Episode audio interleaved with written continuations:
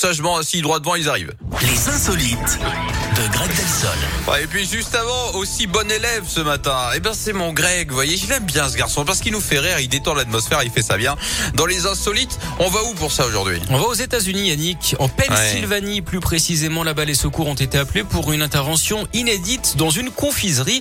Deux Mmh. employés étaient tombés dans une cuve géante remplie de chocolat. Alors, euh, c'est peut-être le rêve des gourmands, hein, mais là, c'était Bah très oui. dangereux, surtout qu'ils n'arrivaient pas à sortir. Les Ah, pompiers ont dû découper une ouverture hein, dans la cuve pour les évacuer.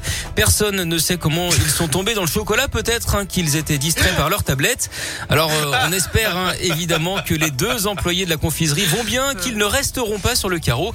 Histoire aussi que Bruno Mars, par exemple, puisse leur faire une chanson. On espère également euh, qu'ils seront bien couverts par leur assurance et surtout Ah, qu'ils ne se feront pas sucrer leur argent. Je Vous avez Bruno Mars, le coup du bon Bruno Mars, Bon. je l'ai. en référence, bien sûr, pour l'expliquer à la barre chocolatée. Exactement. Parce que, ouais, J'étais un peu loin, excusez-moi. Il n'y a pas de problème, Euh, ça arrive.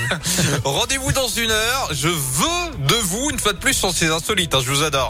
Merci beaucoup. À vous qui arrivez là, tout juste. Vous savez que c'est la dernière journée de la semaine. Levez la tête. Droit devant, il y a quoi? Il y a le week-end. Ok, bah moi je m'appelle Yannick et je vous y emmène avec vos tubes préférés. Voilà Bam Bam, entre autres, de Camilla Cabello et d'Ed Sheeran. Écoutez,